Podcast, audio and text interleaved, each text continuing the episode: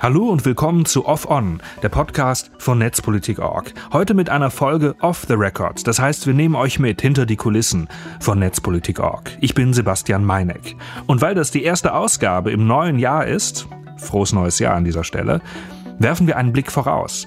Was erwartet uns 2024? Wer versucht dieses Jahr das Internet kaputt zu machen? Was sind die wichtigsten netzpolitischen Schlachten? Welche Gesetze sollte man auf keinen Fall verpassen? Worauf freuen wir uns besonders? Darüber spreche ich heute mit Co-Chefredakteurin von Netzpolitik.org, Anna Biselli. Hallo Anna. Hallo Sebastian. Irgendwo ist es natürlich tollkühn, auf ein Jahr vorauszublicken, weil die meisten Dinge, die passieren, die halten sich nicht brav an die Grenzen unseres Kalenders. Die ziehen sich wie Kaugummi über Jahre oder die passieren komplett unerwartet und explosiv. Auch Superlative sind bekanntlich das Allerschlimmste. Pun intended. All das gesagt, liebe Anna, was glaubst du wird das wichtigste netzpolitische Thema des Jahres? Das mag ein bisschen kontraintuitiv klingen, aber ich glaube, das wichtigste netzpolitische Thema oder Ereignis wird die EU-Wahl im Sommer sein. Mhm, das ist tatsächlich ein bisschen kontraintuitiv. Ich würde nicht zuerst an das Netz denken, wenn ich an die bevorstehende Wahl denke.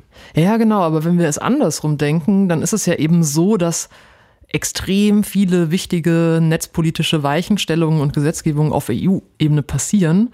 Und wie die da aussehen und was damit passiert, hängt eben auch davon ab, wie das EU-Parlament aussieht oder wer in der Kommission sitzt. Und dementsprechend wird das, glaube ich, sehr, sehr viele Auswirkungen auf künftige netzpolitische Gesetzgebungen haben, von denen wir vielleicht noch gar nichts ahnen.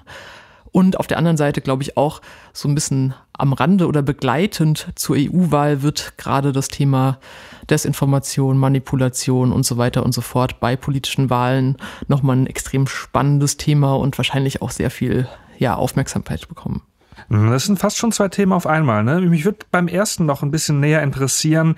Ähm, könnte das ein bisschen mit Leben füllen? Also geht es um andere Mehrheitsverhältnisse? Geht es um besondere Gesetzgebungen, die dann vielleicht in eine andere Richtung schwingen könnten? Oder was hast du da vor Augen? Genau, also in der EU ist es ja nicht ganz so, wie wir das jetzt aus der deutschen Politik kennen, dass so Gesetzesvorhaben, die bis zum Ende der Legislatur gehen, automatisch beendet sind oder so verfallen quasi, wenn dann neu gewählt wird, sondern diese Diskontinuität in den Gesetzgebungsprozessen gibt es auf der EU-Ebene eigentlich nicht. Natürlich werden dann trotzdem viele Dinge, mit denen dann andere Mehrheiten nicht zufrieden sind, vielleicht verworfen oder neu angefangen.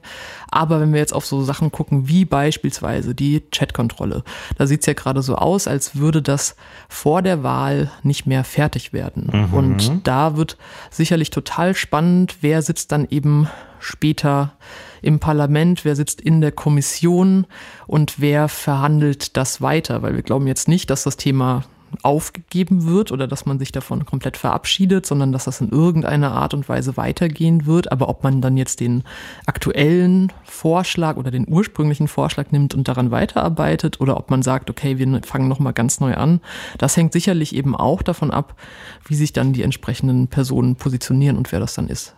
Und worauf muss ich dann bei der Wahl gucken, um ein Gefühl dafür zu haben, in welche Richtung es weitergeht? Hängt es von, von Parteien ab, von Fraktionen, von einzelnen Personen? Weiß ich schon, wenn die Ergebnisse vorliegen, ähm, ob es nun für digitale Grundrechte eher problematisch oder eher sonnig wird?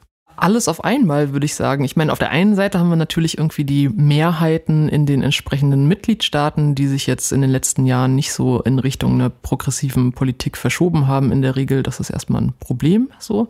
Und natürlich hängt das aber auch zum Beispiel von Einzelpersonen im Parlament ab. Wenn man auf die noch aktuelle Legislatur zum Beispiel zurückschaut oder da reinschaut, dann ist es ja so, dass sehr, sehr viele digitalpolitisch wichtige Themen von Patrick Breyer irgendwie begleitet werden oder auch irgendwie in die Öffentlichkeit getragen werden. Und er wird aufhören, das heißt, er steht eben nicht mehr zur Wahl und damit ist eine ganz wichtige Stimme erstmal weg, die Aufmerksamkeit und unermüdlich immer für diese Themen kämpft. Und da gibt's auch noch ganz viele andere Personen. Und dann wird eben die Frage sein, sind die weiter im Parlament oder folgen Menschen nach, die einen ähnlichen Fokus haben? Ich meine, ne, klar, digitalpolitische Sachen sind nur ein kleiner Aspekt der Gesamtpolitik der EU. Und das sollte man auch nicht vergessen und jetzt vielleicht nicht sein gesamtes Wahlverhalten irgendwie daran ausrichten. Aber es sind natürlich für uns in unserer täglichen Arbeit total spannende Aspekte, wer sich dann dafür einsetzt und wie die Person so drauf ist. Kommen wir zum nächsten Superlativ. Was glaubst du, wird das aufmerksamkeitsstärkste netzpolitische Thema des Jahres? Ich glaube, das teilt sich wahrscheinlich so ein bisschen unter zwei Themen auf. Eins wird sicherlich sein, wie wird der Digital Services Act umgesetzt? Der gilt ja schon in Teilen, das heißt die Regulierung für Online-Plattformen. Da gibt es ja schon Teile, die schon in Kraft sind. Große weitere Teile kommen dann zum Fe im Februar zum Tragen und da geht es eben auch darum, wie die EU-Mitgliedstaaten die Sachen bei sich umsetzen, wie sie die Plattformaufsicht koordinieren. Und ich glaube, da wird einiges zu erwarten sein an Problemen, die auftauchen und an sehr, sehr unterschiedlichen Modellen, wie man diese Aufsicht umsetzt, wie die dann auch gelebt wird und mit Leben gefüllt wird und wie sich das dann auch auf die Nutzerinnen auswirkt. Das heißt, haben wir dann am Ende wirklich mehr Transparenz und erfahren wir dann Dinge über Plattformen, die wir bisher noch nicht so einfach wissen konnten? Oder wird es eben für Nutzerinnen einfacher, ihre Rechte durchzusetzen? Und ich glaube, das ist ein Thema, da es eben auch alle betrifft, das wahrscheinlich sehr viel Aufmerksamkeit in ganz vielen verschiedenen Formen haben wird. Können wir das vielleicht an einer Stelle noch ein bisschen anschaulicher machen, indem wir ein Beispiel herausziehen? Also ich würde mich, nein, ich bin kein gutes Beispiel. Ich glaube so, viele HörerInnen würden sich jetzt nicht an den Küchentisch setzen und sagen, ich bin so auf die Umsetzung gespannt. Das hat all meine Aufmerksamkeit in diesem Jahr. nee, wahrscheinlich nicht so in der direkten Art und Weise, aber es wird natürlich spannend, ne, dass, äh, wie läuft das denn mit den Meldungen von strafbaren Inhalten beispielsweise? Ne? Jemand mhm. spricht äh, was eindeutig Strafbares im Internet aus oder ne, bedroht jemanden im Internet. Und dann gibt's ja jetzt gerade das digitale Dienstegesetz, das in Deutschland auf dem Weg ist, um das umzusetzen. Und da hat man sich eben eine Aufsichtsstruktur ausgedacht. Und dann ist die Frage, wie spielen all diese Stellen zusammen und führt das dann am Ende dazu, dass solche Drohungen leichter entfernt oder besser und schneller entfernt werden und solche strafbaren Inhalte und vielleicht sogar am Ende dazu, dass eben die Strafverfolgung von sowas verbessert wird und eben es nicht dabei bleibt, dass das vielleicht aus dem Internet verschwindet, aber im analogen Raum weitergeht oder immer wieder kommt, sondern dass die Betroffenen tatsächlich eine Erleichterung spüren, weil die Menschen, die sie da im Internet bedrohen, sich nicht mehr so sicher zurücklehnen können und sich denken, ja, es passiert ja sowieso nichts. Mhm. Und gerade hast du gesagt, eigentlich findest du, es gibt noch was Zweites, was das aufmerksamkeitsstärkste Thema des Jahres werden könnte. Ja, ich glaube, das äh, Hype-Thema KI wird uns auf jeden Fall weiter begleiten und auch in der Gesetzgebung und deren Umsetzung begleiten. Ich meine, es gab ja in den letzten Tagen auch wieder viel Berichterstattung über den AI-Act, der die Nutzung und Umsetzung von Systemen mit sogenannter künstlicher Intelligenz regulieren soll. Und da wird auch die Frage, klar, da haben wir jetzt viele Menschen Schlupflöcher entdeckt, da wird aber auch nochmal sehr spannend, wie die Mitgliedstaaten dann bestimmte Spielräume noch ausnutzen. Das heißt, das große Schlupflochthema nationale Sicherheit, wo ja weitreichende Ausnahmen für in dem Gesetz sind. Wie gehen die Staaten damit um? Was äh, definieren sie darunter? Und was heißt das dann eben für KI-Systeme und was sind eigentlich KI-Systeme? Das heißt, was fällt da irgendwie alles drunter dann tatsächlich in der praktischen Umsetzung? Das wird sicherlich noch äh, uns die nächsten zwei Jahre begleiten, bis das Ding dann komplett in Kraft treten genau, soll. Genau, wollte gerade sagen, ne? sobald, selbst wenn der Beschluss unter Dach und Fach ist, ist das Ding nicht sofort angewendet. Das heißt, da dürfen noch mal zwei Jahre vergehen, bis die ganzen Regeln scharf gestellt sind. Ich weiß ehrlich gesagt gerade gar nicht so genau, ob alle Regeln erst in zwei Jahren. Also auf diesen Infoseiten ist von teilweise die ja, Rede, genau. Aber offenbar die meisten treten erst in zwei Jahren in Kraft. Also selbst für jemand wie uns, die sich intensiv die verschiedenen Versionen des Gesetzes durchlesen, wir könnten nicht aus dem Stegreif jedes, jede denkbare Frage eines FAQs beantworten. genau, und da hängt es ja auch eben ganz viel, ich meine, diese Umsetzungsfrist, die hat man ja auch, wenn die Mitgliedstaaten bestimmte Sachen noch selber regeln müssen oder können oder dürfen. Und da wird es ja auch nochmal spannend, was macht man denn konkret damit? Kommen wir zu etwas ein bisschen gefühligeren. Was glaubst du, wird das nervenzehrendste netzpolitische Thema des Jahres? Ich glaube, am meisten oder am anstrengendsten und am, ja, nicht am nervigsten im negativen Sinne, sondern wirklich so am nervenzehrendsten wird die Chat-Kontrolle sein, so mhm. eben weil es das neue Dauerthema ist. Ne? Das, was wir früher mit so Themen wie Vorratsdatenspeicherung hatten, die so zombie-mäßig irgendwie immer mal wieder beerdigt wurden und dann wieder auferstanden sind. Ich glaube, sowas ähnliches äh, blüht uns jetzt mit der Chatkontrolle, weil genau gerade sieht es so aus, als würde dieses Gesetz mit den massiven Grundrechtseinschränkungen, die geplant waren, eben nicht mehr in der aktuellen EU-Legislatur durchgehen, weil sich die Mitgliedstaaten nicht auf eine gemeinsame Position einigen können. Aber damit ist das Thema ja noch lange nicht vom Tisch, weil eben die Kräfte, die das treiben und das unbedingt haben wollen, ja jetzt sicherlich nicht aufhören, weil man sich gerade nicht einigen kann, sondern es wird dann eben die Frage sein, okay, wie kommt das wieder? in welcher Form kommt das wieder, was steckt da drin und ganz aktuell läuft ja auch gerade die Verhandlung über eine Verlängerung der sogenannten freiwilligen Chatkontrolle, die es ja bereits gibt, die so eine temporäre Ausnahme war, die es eben Anbieterinnen gestattet hat, auf freiwilliger Basis in Inhalten zu scannen und nach Darstellungen von sexualisierter Gewalt gegen Minderjährige suchen zu können.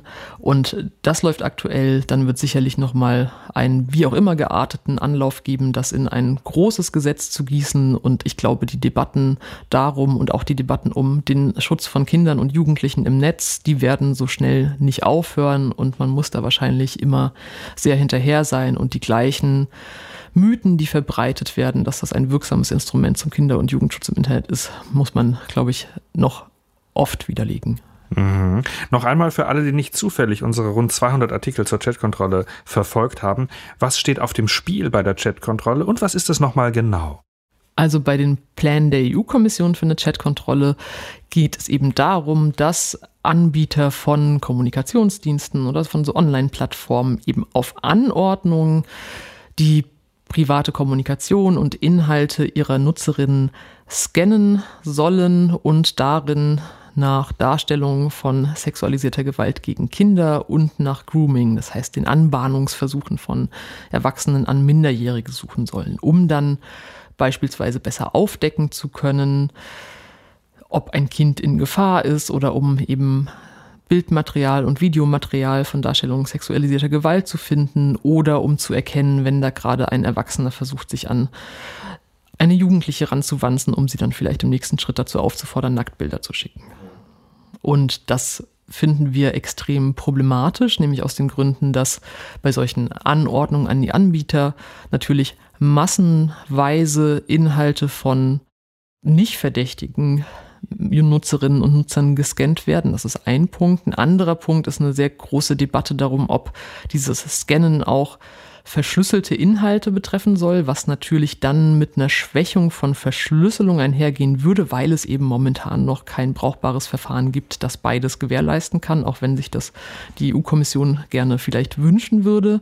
Und weil wir finden, dass es auch kein wirksames, verhältnismäßiges Mittel im Schutz von Kindern und Jugendlichen ist, weil die Baustellen ganz oft ganz woanders liegen. Die Chatkontrolle war am Anfang ein Thema für kleine Fachkreise und ist immer größer geworden. Inzwischen berichten auch sehr große Nachrichtenmedien über die Probleme dahinter.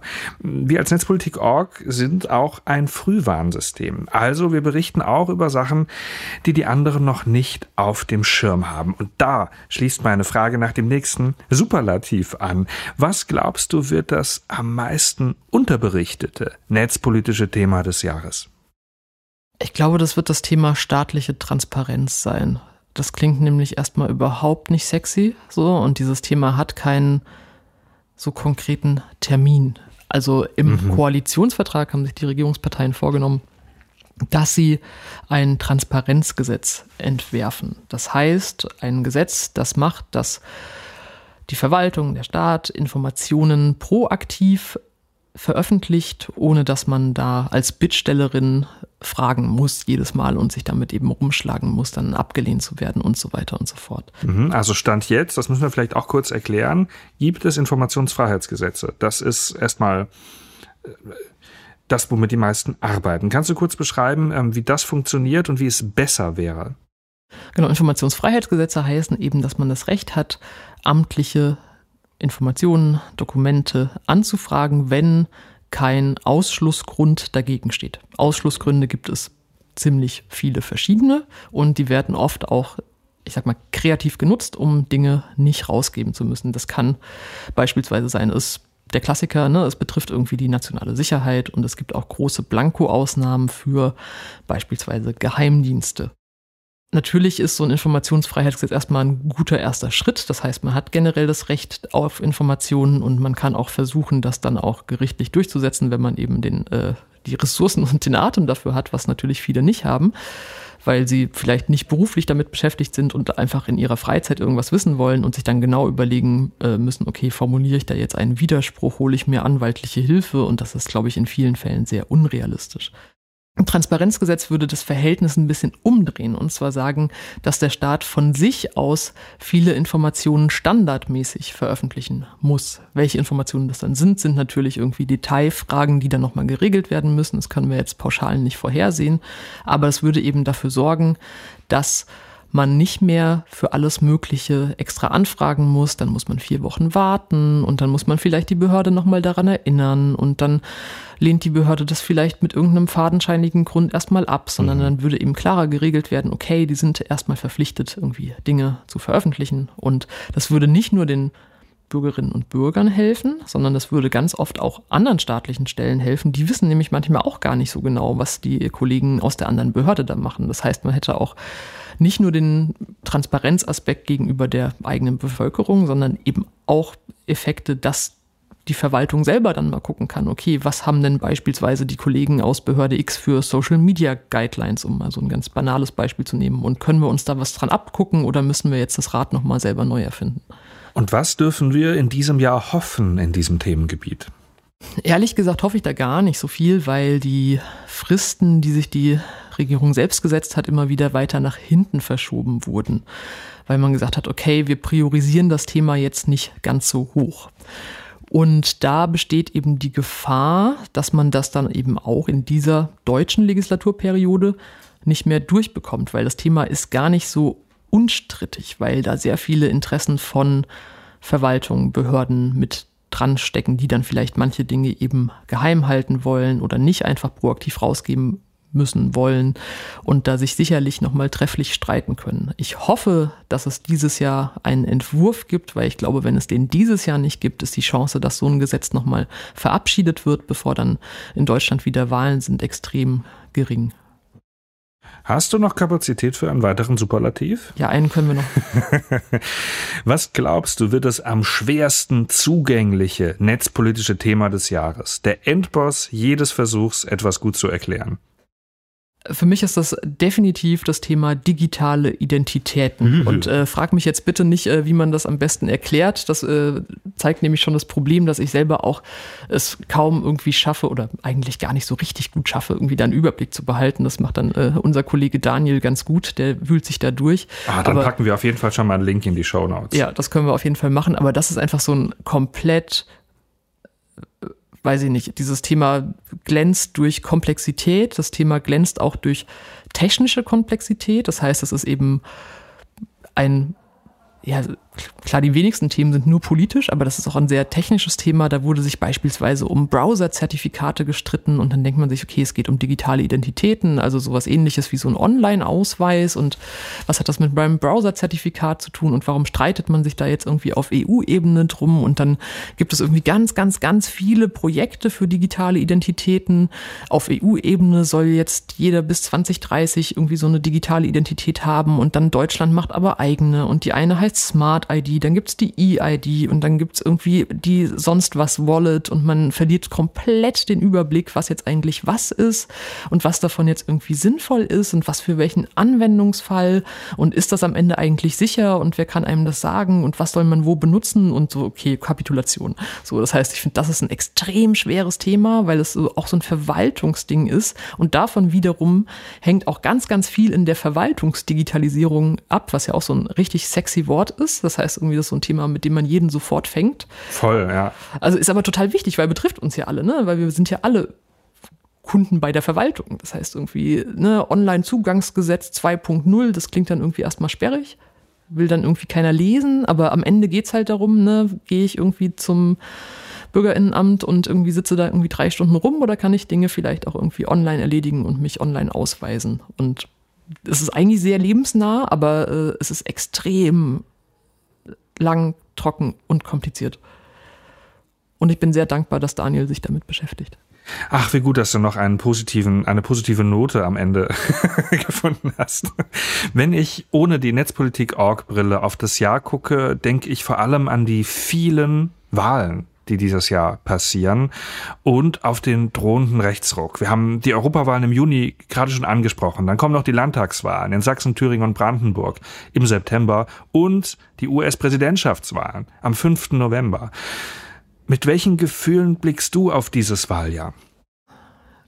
Sorge ist, glaube ich, so mein vordringlichstes Gefühl, wenn mhm. ich so auf das Jahr gucke, weil es sieht ja jetzt gerade nicht unbedingt so aus, als würde dieses Wahljahr zumindest in einem politisch progressiven Sinn positiv ausgehen. Auf der anderen Seite, was so die Enthüllungen von Korrektiv am Anfang des Jahres ausgelöst haben, ist was, was mich auch wieder so ein bisschen zuversichtlich stimmt, weil das für mich so einen ne, wenn, wann, wenn nicht jetzt Moment auslöst. Das heißt, wir müssen uns gegen autoritäre und rechtsradikale Kräfte wehren und das müssen wir jetzt tun. Das ist ähm, eben so, dass viele Menschen das seit Jahren tun und immer wieder tun und in der Zwischenzeit so ein bisschen müde geworden sind, weil man kämpft ja gefühlt ständig gegen Windmühlen und ich glaube gerade so diese öffentliche Entrüstung, die jetzt nach den Enthüllungen losgebrochen ist und diese riesigen Demonstrationen, wo einfach Menschen aus ganz verschiedenen Gruppen und aus ganz verschiedenen Motivationen hingehen und so zum ersten Mal seit langem wieder das Gefühl haben, okay, wir stehen hier nicht alleine, wir sind ganz, ganz viele, wir sind uns sicherlich in Detailfragen irgendwie nicht einig, aber wir sind uns irgendwie einig, dass wir diesen rechtsradikalen braunen Scheiß in unserem Land eben nicht haben wollen, das gibt mir vielleicht so ein bisschen Hoffnung. Vielleicht nicht unbedingt in Bezug auf die realen Wahlergebnisse, die dann dabei rauskommen, da bin ich noch ein bisschen zurückhaltend, aber in Bezug auf das Potenzial, gesellschaftlich sich gegen den ganzen Mist zu stellen. Was bedeutet das für uns als Netzpolitik.org? Denn nicht alles davon sind ja zunächst Netzthemen.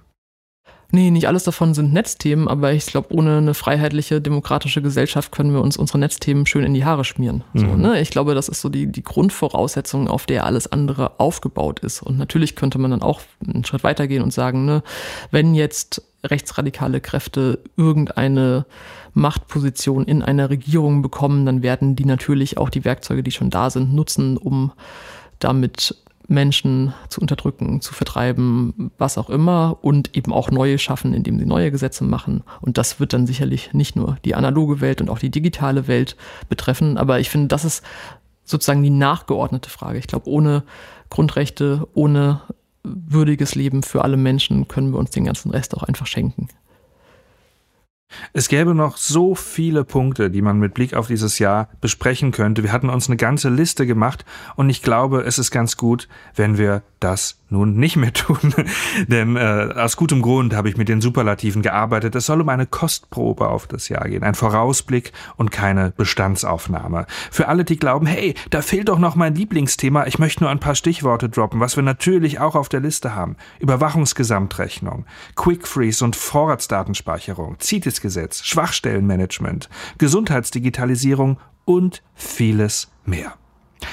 Wenn man diesen Podcast hört, könnte man den Eindruck bekommen, woher wissen wir das denn alles? Und wo kann ich mir so eine praktische Kristallkugel kaufen? Anna, kannst du kurz beschreiben, wie wir uns auf so ein Jahr vorbereiten? Ja, das schaffen wir auch nur, wenn wir das alle gemeinsam tun, weil ich glaube, keine Person von uns alleine könnte jemals irgendwie so einen Überblick haben. Das heißt, klar, die Menschen in unserem Team haben bestimmte Vorlieben und Spezialgebiete, mit denen sie sich auskennen und am Anfang des Jahres versuchen wir eben zu sammeln, wovon wir wissen, was schon ansteht. Ne, du hast ja ganz am Anfang auch gesagt, die meisten Dinge passieren dann, die haben noch keinen Termin oder man ahnt sie vielleicht nicht mal, aber zumindest so das, was man absehen kann. Das heißt, angefangene Gesetzesprozesse oder Dinge, die im Koalitionsvertrag stehen und noch nicht angefangen wurden oder Dinge, die auf so Vorhabenplanungen von der EU-Kommission noch stehen. Das sind ja alles Dinge, von denen man dann annehmen kann, dass da in der Zukunft was passiert und manchmal auch so Sachen wie bestimmte Gerichtstermine, die dann schon so ungefähr feststehen und solche Dinge. Aber natürlich wir arbeiten ja nicht nur termingetrieben, sondern wir versuchen ja auch irgendwie Themen zu setzen und können dann eben sagen, so, okay, was ist denn beispielsweise noch überhaupt nicht beleuchtet und was müsste man denn eigentlich mal auf die Agenda setzen? Und da gibt es natürlich auch einiges, was dann die Menschen im Team zusammentragen können. Aber all das ist was, was wir wirklich nur gemeinsam schaffen und selbst das, was wir sehen oder was wir behandeln können, ist ja dann nur ein Bruchteil von dem, was eigentlich dann noch so unsere digitale Welt betrifft. Das heißt so die Digitalisierung von Gerichtsprozessen. Das heißt, das sind noch ganz, ganz, ganz viele Themen, die können wir auch nicht machen, weil wir nur begrenzt Zeit und Ressourcen haben. Wir haben bei uns in der Redaktion keine starren Grenzen, wer welches Thema bearbeitet, aber es gibt Vorlieben und Expertisen und es gibt Thementeams. Was ist ein Thementeam, Anna, und warum machen wir das? Wir haben das letztes Jahr, letztes Jahr eingeführt, richtig? Ich glaube auch, ja, ja. Genau. Manchmal ist das ein bisschen schwierig mit den Jahren. Ja, fühlt sich länger ja, an. Ja. ja, fühlt sich ein bisschen länger an, genau.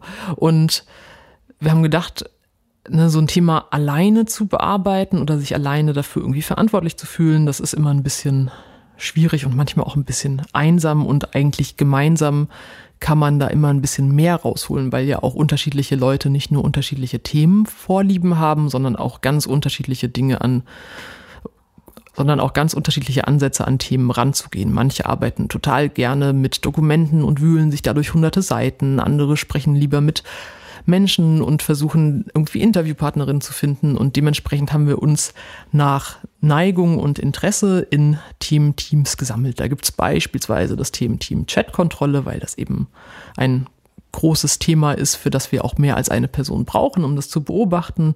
Oder es gab letztes Jahr auch noch das Thementeam Pegasus-Ausschuss, als der Ausschuss noch lief. Oder es gibt das Thementeam Künstliche Intelligenz oder und so weiter. Da bin ich drin, unter anderem. und wie, wie funktioniert das in so einem Thementeam zu sein? Also wie sieht dann der Austausch aus? Der Austausch in den Thementeams ist tatsächlich ein bisschen unterschiedlich, je nachdem, um welches Thema es geht und um welche Personen da auch drin sind und wie die so arbeiten. Aber ich kann zum Beispiel sagen, das Team Team Chat-Kontrolle, da sind ja relativ viele Leute aus der Redaktion drin. Und ein Teil von so einem Thementeam ist es, sich mal ne, zu gewissen Zeitpunkten grundsätzlich Gedanken zu machen, okay, was wollen wir denn zu diesem Thema tun? Dann kann man dann beispielsweise sagen, okay, uns ist es wichtig, dass wir fortlaufend über den Verhandlungsstand im Rat berichten. Und das machen wir dann beispielsweise, indem wir Protokolle veröffentlichen und solche Dinge tun. Uns ist es aber auch wichtig, Alternativen oder echte Lösungen im Kinder- und Jugendschutz zu beleuchten. Das heißt, wir suchen uns dann ExpertInnen, mit denen wir reden können und wo wir das Thema nochmal ganz grundsätzlicher angehen, wo es dann nicht um die harten Gesetze geht in dem Moment, sondern eben um, was braucht es denn eigentlich, um da effektiv gegen vorgehen zu können, egal ob das jetzt online oder offline passiert. Und sowas ist Teil des Teams, Teams sich mal ungehetzt von den täglichen Terminen darüber Gedanken zu machen, okay, wie wollen wir das Thema angehen und wer hat eine Idee dazu, was könnten mögliche Texte sein. Aber ein weiterer wichtiger Teil von so Thementeams für mich ist, dass man dann, ne, jedes Thementeam hat bei uns so einen Chatraum und in dem Chatraum sind dann eben die Menschen, die sich besonders für dieses Thema interessieren und sich damit auch irgendwie auskennen. Und das ist eben auch ein guter Raum, um mal eine Frage zu stellen oder zu sagen, so, okay, hier ist das und das passiert wie wichtig ist das? Wie wichtig findet ihr das? Wie würdet ihr das einordnen? Und dann quasi immer gleich Gesprächspartnerinnen oder ja, Frageempfängerinnen zu haben, die dafür ansprechbar sind. Was mir bei diesen Thementeams sehr hilft, ist, dass ich mich besser fokussieren kann. Meine Energie ist begrenzt, sowohl was Begeisterung als auch was Empörung angeht. Und ich finde, das sind zwei sehr wichtige, ich nenne es mal Antriebe für die journalistische Recherche. Und natürlich ist auch meine Kapazität begrenzt, Papiere, Statements, Gesetzentwürfe und so weiter zu lesen und zu scannen. Und dadurch, dass ich weiß, ich habe so ein paar Thementeams, bei denen ich mich verantwortlich fühle und bei denen ich auch mal sagen kann, hast du das gesehen? Gesehen? Ist das nicht total krass? Das ähm, äh, macht, gibt der gesamten Arbeit einen unheimlichen Schub, den ich sehr genieße. Ja, das ist auch spannend. Ähm, ich bin ja auch im Team Team Migration und das ist so ein Ding, wo in der Regel nicht so viel passiert. Also passiert im Sinne von, es ist ein Ereignis oder es wird jetzt ein neues Gesetz gemacht und da muss man hinterherlaufen und das irgendwie begleiten. So. Am Anfang des Jahres jetzt war das ein bisschen anders, aber so in der Regel ist das ein Thema, das medial auch gar nicht passiert, wenn man es nicht selber macht. Und da hilft es total, so ein Thementeam zu haben, wo man dann eben sagt, okay, dieses Thema begleitet uns ständig, da passieren im Hintergrund ständig Dinge, von denen niemand mitbekommt. Und das ist uns wichtig. Und lass uns da jetzt auch mal hinschauen, auch wenn jetzt kein Termin in zwei Wochen ansteht. Auch für uns als Organisation gibt es in diesem Jahr etwas ganz Besonderes, nämlich unseren 20. Geburtstag. Anna, welches Ereignis markiert eigentlich unsere Geburt? Das ist strittig. Darüber haben wir im Team auch schon diskutiert. Äh, ich glaube, so der Konsens oder so das, worauf wir uns einigen können, ist, dass wir den Tag nutzen, an dem das erste Posting auf dem Netzpolitik.org erschienen ist, wie es heute noch existiert. Das Klingt heißt, plausibel. Das ist der 10.8. Mhm. Da erschien das erste Posting. Dann gibt's aber auch noch Stimmen, die sagen, na, die Domain-Registrierung ist ja auch sowas wie ein Geburtstag. Also eigentlich könnte man wahrscheinlich ganz viele Geburtstage feiern, aber auf einen muss man sich ja einigen und das ist auch der, der für alle Menschen da draußen sichtbar ist, weil die können gucken, ne, was ist der erste Text, der auf der Seite erschienen ist, 10.8.2004. Ja, kann man, kann man so kommunizieren. Und was kann man schon verraten darüber, was wir äh, zu unserem Geburtstag tun werden? Wir werden auf jeden Fall dieses Jahr eine Konferenz veranstalten.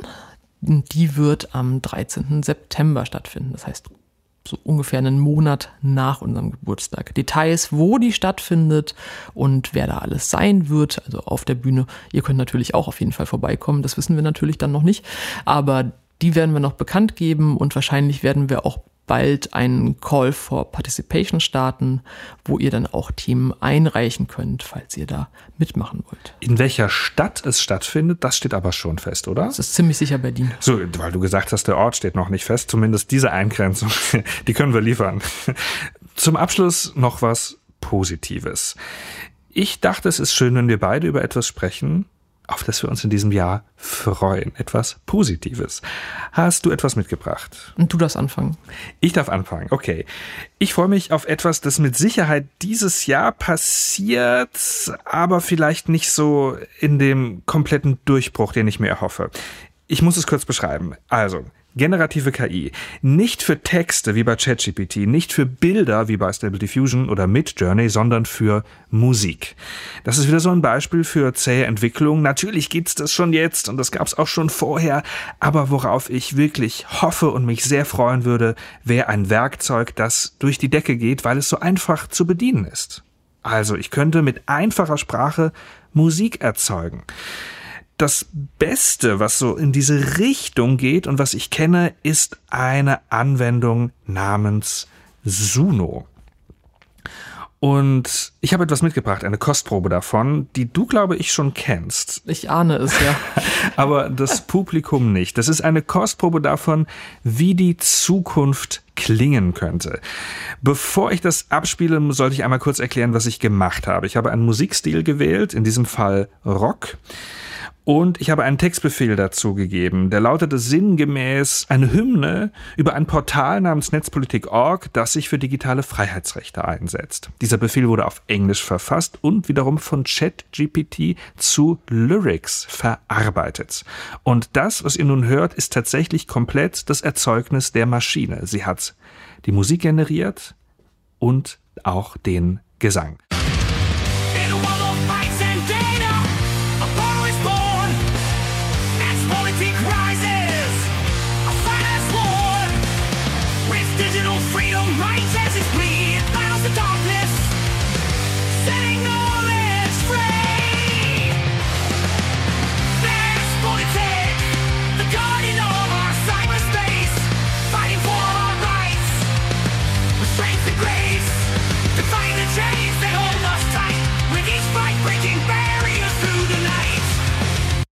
Und es hört ganz plötzlich auf. Anna, glaubst du, mit dieser Hymne, Hymne kann man gut ins Jahr starten? Das ist eine fiese Frage. Ich glaube, man.